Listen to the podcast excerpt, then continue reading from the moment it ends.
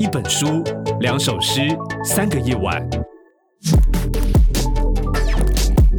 三鱼书店，Takao Booking，打开耳朵，一起阅读了。大家好，我是三元书店的商恩，然后在麦克风前面的另一边是依林。大家好，哎，那我们今这礼拜我们终于来到了。人工智慧在台湾这本书的最后一最后的三个章节哦，这是作者是陈升伟博士，然后跟天下杂志的温怡玲小姐一起合著的。那当然书里面大部分的观点都还是啊陈胜伟博士他的一个著作，温怡林编辑他是负责把整个文字跟观众更更容易互动的部分哦。第一章到第六章，事实上应该把人工智慧某一些内容或机械学习某一些内容，大家应该会比较熟悉。如果大家对人工智慧还有兴趣的话，可以回去听我们前面两集的部分，因为是呃前三章在介绍什么是人工智慧，然后第四章在讨论有关于如果人工智慧要应用的话，该怎么被应用。那我们上礼拜聊了一个关于伯克莱的一个案例，然后最后三个章节呢，是陈博士在把他这几年的经验投身在人工智慧领域里面，台湾到底。呃，要怎么样去应用人工智慧？就人工智慧的未来在台湾该怎么样去发展？这里面的第七章是聊有关于呃他所创立的，就是台湾人工智慧学校，北中南总共有四个分校，就台北、新竹、台中跟南部。那南部在呃仁德哦，台南仁德那边一个分校。这个里面当然看到呃一群中研院的学者们对于台湾的。发展转型上面的焦虑，而因为这个焦虑而他们开始希望，呃，我们除了在半导体的一个呃产业领先全世界之外，希望在代工的这个产业里面也能够再创造出新的产业，因此他们创办了这个学校。那我们待会或许可以之后再回来讨论。那第八章它其实呃聊的是。呃，他在这几年过程当中，在推动人工智慧学校，乃至于跟业界之间的合作，他体验到政府该扮演什么样的一些角色。其实我们也知道，政府其实这几年，呃，蔡文上台之后，对人工智慧的。这个补助或是奖励，其实投注非常多的一个心力。我我后来看到出来发现，哎，他感谢的那个官员名单第一个人有陈其迈，就陈其迈。对，所以可见陈其迈在行政院副院长期间，可能就是在呃整个中央部会里面，是在做有关于这些产业的一个整合跟人工智慧发展的一个很重要的一个舵手。最后一个部分是给白领工作者的建议哦。那当然，其实对我来说，他其实给白领工作者这这这是五个字呢。若工作分成劳动力跟脑力好了，那劳力工作者呢，在前面的七零年代的所谓的机械自动化，呃，我们透过了机器，不管是纺织、纺织业、汽车业等等，都透过机器去取代了人力。劳动工作者他其实省了一些能呃力气去做这些劳力工作。哦，那所以那是呃，对于劳力工作者的一个挑战，也是一个新的一个新的工作方式。接下来，他认为说，人工智慧其实是它所带来的冲击或者协助，是对于脑力工作者。哦，所以他就这些白领工作，然后那但是他其其实主要是在讲透过脑力工作。那其实像依林或是很多朋友，其实可能都是。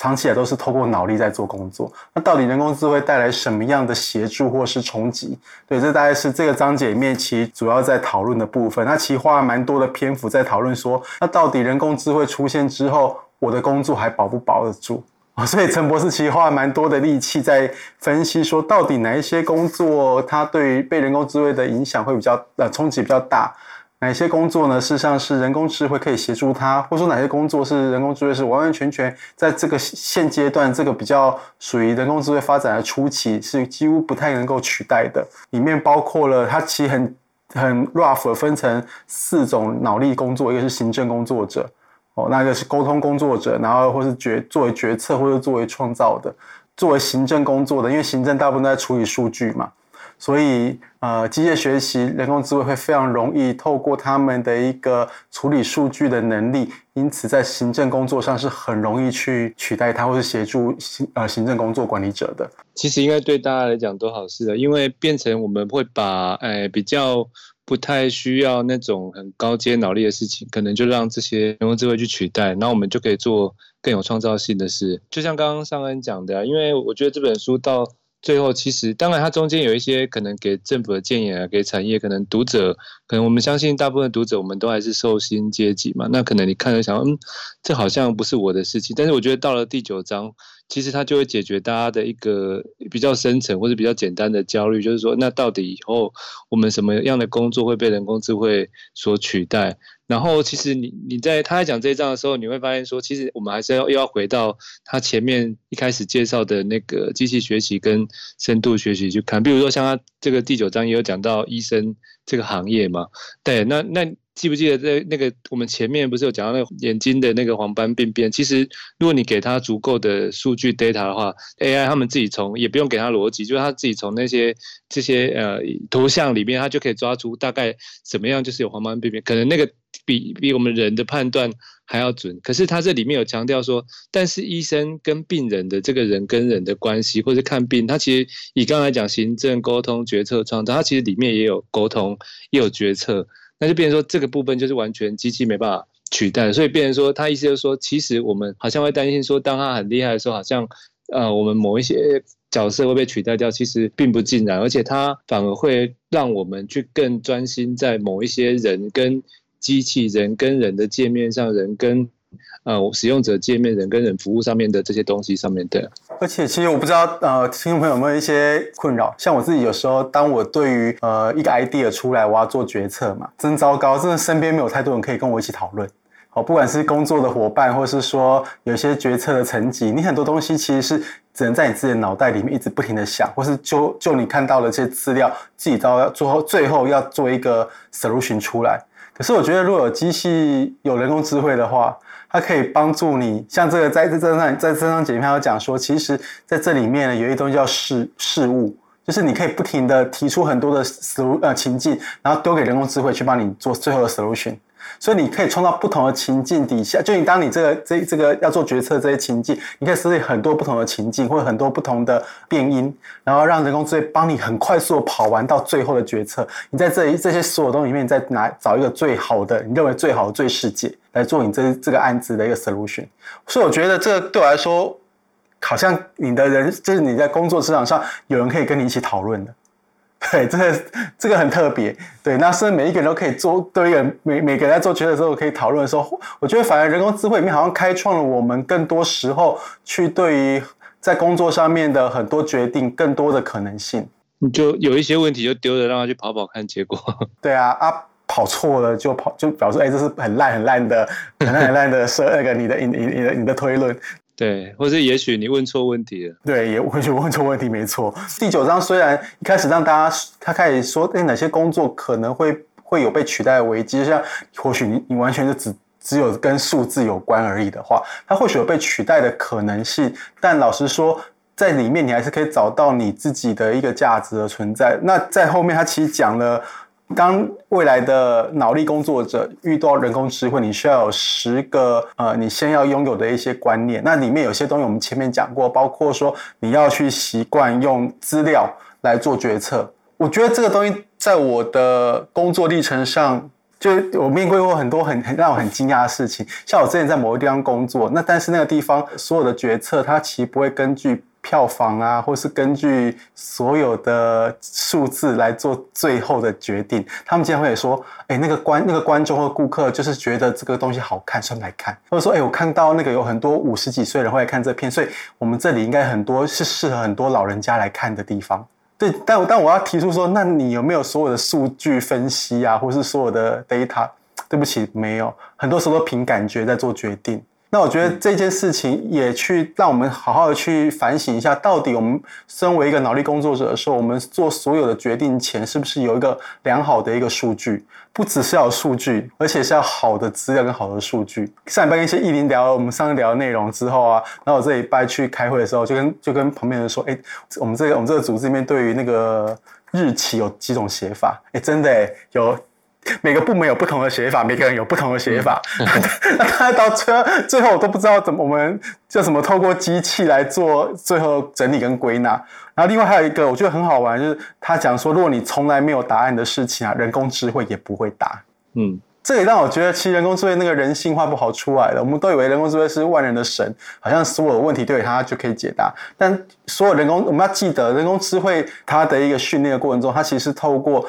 呃经验就很大量的数据，做不停的那个运算，或是不停的反馈，所以它一定要有足够的资料，所以它能够解决问题，绝对是你曾经有做过的事情，它可以帮你找到最好的解决方案。顺着这个讲啊，就是。我觉得它有趣的就是它，你反而越越认识人工智慧，你反而会知道说我们基本功要要做得很扎实，因为其实第九章就会让人家觉得说，诶，可能很多人会觉得说，那可能我们要引入人工智慧，或是要相关的这些软硬体相关的工程师，可能我们大部分的呃单位都是中小企业，可能没有那个能力。可是其实第九章他就在讲说。那在这之前，反而我们有像刚刚尚恩讲这些事情，应该要做好，而且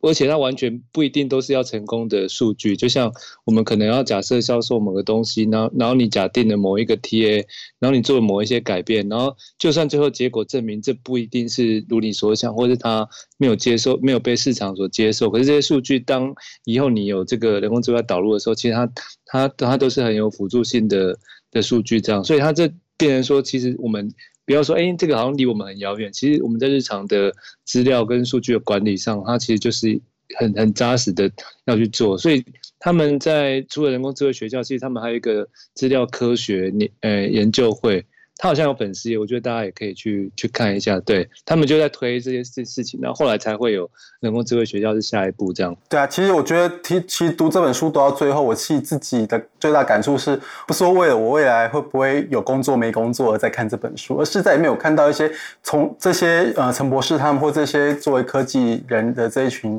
他们在推动人工智慧的这些醒思呢，让我看到了一种新的文化。对，这个文化对我来说是跟过去是不一样，像他鼓励跨界人才，嗯，他我们上礼拜有讲嘛，你其实要让产业人工智慧化，事实上你不是需要，你虽然要引入很多人工智慧的专业人才、技术人才，但他更需要的是很多人去串联不同的呃部门或串联不同问题，然后去跟人工智慧做连接，所以跨界人才的培育是非常重要。那跨界的前面的这件事情就是多元嘛，就是你这社会必须要培养出很多。具有多元性格的人力，这些人力也许不是所谓的真的是技术专业，但他能够去多元包容或是去多元学习的这个能力的话，他才有机会成为一个跨领域的人才，他才有办法衔接到未来的一个人工智慧的一个时代。那第二是我们这个社会可能要真的开始要去鼓励所谓的错误的这件事情，实验跟错误，然后不停从实验错除。上半段我们也讲了，人工智慧基本上是从有我们说那左右互搏嘛。就是那个未来的人工智能，就是左手跟右手，左手丢问题给右手处理，右手丢问题给左手处理，里面有充满了大量的错误的错误的问题或错误的解决方式。对，我觉得我们从小的教育就应该要培养大家，要鼓励孩子犯错，甚至犯错就应该要。鼓励他们，就是跟他们说很好，我们接下来下一步该怎么办？错了没关系，只要愿意再重新再一次就好了。我觉得人工智慧这件事情让我看到一种哲学观，就是因为它可以不停的重来。对，实验精神实际上是我们台湾我觉得一直以来没有被培养的。所以你当你到了公司，哎，真的哎，大家都战战兢兢的，很怕犯错。嗯，在组织里面，你不敢随便的丢出一些有创意的点子，因为你怕这个点子可能造成决策的错误。嗯。那再加上本来陈博士这个人，他从学界跨到了所谓的产业界，然后做这种连接，他本来身那身上充满一种使命感。那使命感会让你读这本书的时候，会觉得不只在读一个未来的世界，而且你在读的是一个未来社会可能的一个样貌。我我我想要回头，因为你刚刚讲到这这个部分，我想要回头介绍一下那个人工智慧学校，因为我觉得它的缘起蛮有趣的。它也不是说单纯想要。想要因为开课就就成立这个学校，因为他们前面其实就像刚刚尚恩讲，他前面他其实已经从研究的这个学术范围，他已经帮一些产业，就像之前我们聊过像伯克莱，或者像像他第八章、呃第七章有提到一些纺织业等等，他有实际跟他们合作。对，可是因为他后来觉得说，那这样我花六六个月，然后可能也有了一些些影响，可是这样到。终究还是太慢了，所以他觉得这样的人才培育可能是必要，而且他里面有提到说，他们就是不想要像回到像以前他们看产学合作常看到就是那种政府部门一年一度的那个年度预算那些 KPI 要求你你有多少人次进来怎么等等，所以他也不想要用政府的补助，所以他们完全这个学校是靠民间企业的支持跟收学费，嗯、所以说实话，他的学费还不便宜。如果他有兴趣，三万在高那个，如果是高阶人、高阶技能才是一个一学期四万八，然后十六十六堂课。对啊，如果是技术人才是三万六。对，可是他因为他是没有拿补助，他没有任何补助，他就是与某一些大企业赞助。那可是我是觉得说，他里面有提到一句话很好，他觉得说他做这件事除了这些目的，他还有想说，那如果这个人才需求或者人工智慧这些事情在台湾的产业界有被看中，有这市场的话，那这些业者或者相关的市场的的这些机制就能够来支持。那如果大家不重视，或是大家觉得这没市场，那就算了，就就不要做这样。所以他就是不想要靠补助。然后我我要讲的就是说，其实呃，他这件事情也会给，我觉得他也可以给很多公部门一些政策上的启发。就是譬如说，我们现在很多地方政府，或是中央，或是职训单位等等，也有各式各样人才培训的课程等等。可是我觉得那个就很像是哦，好像创造一说，哎，我们今年这个单位，我们多少课程，多少人来参加，好，那个就是他们的成绩。可是其实到底他。投入市场，或者他投入那个产业界有没有那个效益呢？或者像刚刚最重要讲的，其实如果我们这个实验性的这些价值观跟态度没有改变的话，那其实你你这样的训练还是一样嘛？那我觉得像他人工智慧学校在推的这些事情，或者他们所针对人才的这个痛点所做的，我觉得它也是一个蛮蛮蛮扎实的一个方向，而且他们就是呃从真的是产跟学加起来。走出一条路，而且不是在玩那种数字游戏这样。你看人工智慧学校里面，他其实就举了很多的他们他们实验的案例啊，像那个看这个才知道说，我跟他们可以协助纺织业去做所谓的那个 那个染染料，对颜色颜色智慧染料，让那个颜色更精准，或是那个布的品质。对，那他也讲了说，像其实中国当然，中国和美国当然是全世界在所谓的人工智慧。走在前面的一个国家，那像他说阿里巴巴他们竟然可以发明出智慧文案，嗯，欸、其实这蛮酷的，就是呃，他就是透过他网络上面他所有收集的阿里巴巴所有里面下面所有系统里面所有收集到所有的文案，他最后可以，当你想要什么文案，他可以帮你生产出一个文案，对，对，然后或是说 banner，还可以帮你生产出个 banner，那可以真的为像我自己，我们自己是写文案的人，可以为我们省非常多多的时间，那我们可以去做更多的其他的事情。嗯嗯、那政府其实在里面或许。真的需要去好好的思考怎么去重新去做新的一个组织的一个变化了，对啊，因为是我刚刚讲像跨界人才，政府里面有办法容纳所谓的跨域或多元性嘛，让政府里面也可以充满了，就是那个官僚文化可以改变成一种创新的文化，愿意去创造新的东西，然后以价值作为衡量，而不是以数字作为衡量的标准。政府应该要鼓励的是所谓的基础技术的创新。好像这它下面有这个书面就讲说是像以色列，其实他们非常着重在所谓的基础技术的一种创新上面，所以他们有一个有有有一个案例嘛，就是那个 Tesla 的那个自动车的驾驶的的一个技术，是以色列的某个新创团队花了十几年才创造出来的东西，那它就变成一个很重要的一个所有的只要自动车就要运用这个技术，那这个技术才有办法为。那个新创团队创造更长、更远的一个一个收入的价值，所以陈博士让让让我们政府知道说，其实我们政府都太拘泥在那种一年一期的补助，看不到远方的价值，所以也这这个也驱使了所有的我们的呃学界或是业界都一直在拼命的在想说，我们如何在快速的方式来致富，用最快速的方式来创造新的利基点，但事实上。我们看到这人工智慧的内容，首先就会发现说，事实上你很多时候是要做很基础扎根的事情，就像那 data data 的养成一样，那这才有办法为台湾再创造新的一个技术的一个领先。刚刚刚提到那个纺织业，刚好它它里面提的就是宏远兴业，然后刚好我有去参访过他们的总厂在台南的山上乡，那他他们其实很厉害，因为。像全世界那个 The North Face 啊、Nike 这些机能布料衣，尤其是登山的，很多都是他们家代工。可是他以前他就是因为他那个书里边在讲，就刚好讲到台湾以前就是在全球产业链代工很厉害嘛。可他们后来也想要做品牌。其实我们在街上，大家如果有印象中看到那个幸福台湾，其实就他们家的。对，然后。所以你后来就会发现说，哎，其实纺织业它很需要很多很精密的东西，就像刚刚书里面提到，他帮忙那个去看那颜色，不然以前就是人工师傅看，对。然后呃，我我要想讲的是说，你看像呃，尤其是南部台南、高雄啊，有很多这样的厂或是公司，像人工智慧学校，他们主要赞助企业，好像我看网页上有六个，然后你知道其中有蛮多都在南部，像奇美，然后义隆电子，这个都在南部。那我意思是说，如果接我们看这个书，你会发现说，其实以这些产业，不管是科技或是传统制造业，乘上 AI 之后，就是你会发现说，哎，其实高雄、台南有很多的这些原本就是。我们的底蕴的这些制造业，它可能就会一一要起来，然后你会发现说，哎，我们的包括就业啊、产业等等，好像会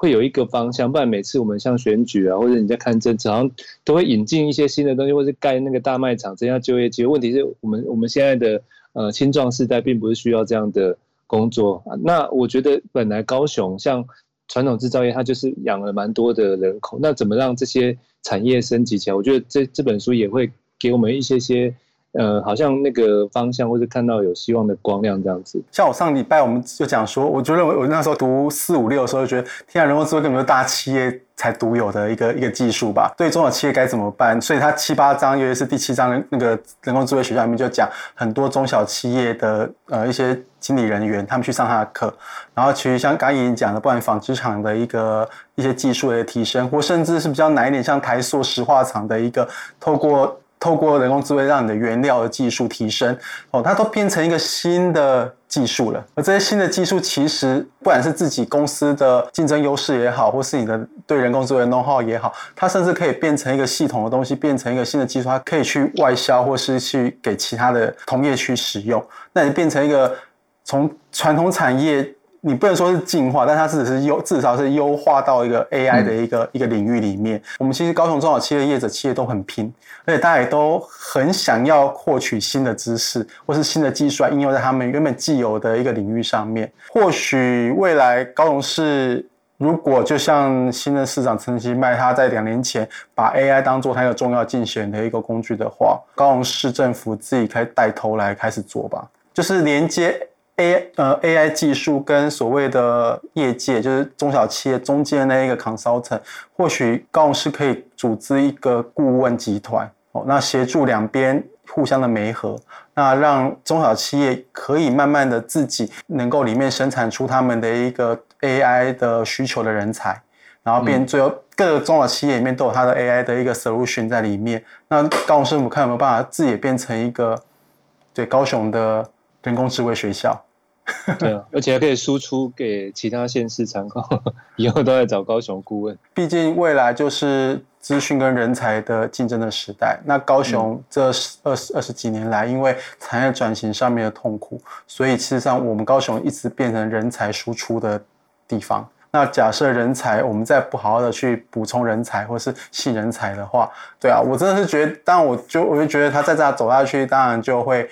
又老又穷，就是不只是。不只是现象，它也是未来的结果了。嗯，对，所以或许人才的培育、人才的发的发展是一个很重要的部分。那我们可能没有办法如中国或是美国，因为是陈博士提了，像 Google，Google 一整个公司的 AI 的技术人员比台湾一整个岛的 AI 技术人员还多，还多。对，所以我们不可能在 AI 技术上面去跟这个世界。比拼，因为我们有太多先天上的某一些的劣势，但我们有的能力是我们有非常强悍的中小企业跟产业，这些产业他们的机动性非常的强，所以我们可以在 AI 如何应用在产业上面，实际上是可以成为全世界的一个重要的一个标靶。就像我们这次在疫情上面表现很好，或者在我们过去在代工产业里面，我们找出了非常多，然后在快速时间生产原料，或者在简单的方式里面去降低我们成本的各项的一个解决方式，对，那这个东西如何让 AI 成为未来我们中小企业的一的新的新的竞争优势？我觉得或许是对啊，新任市长可以好好想一想的。当然，呃，人工智慧在台湾这本书已经出版两年了，欢迎大家可以去去购买回来，会好好阅读。那当做一个大家。进入人工智慧这个这个领域的一个入门的书，对我们来说，其实这本书是非常的易懂的。对，那也谢谢陈生伟博士哦，他开为高为台湾开了一个一个门哦。那希望这次台湾甚至高雄未来可以好好发展的一个部分。那我们今天介绍这本书到这里结束了，谢谢大家，拜拜，拜拜。一本书，两首诗，三个夜晚。本节目由高雄三余书店制作提供。订阅 t a k o Booking，请上 Apple Podcast、Spotify 等平台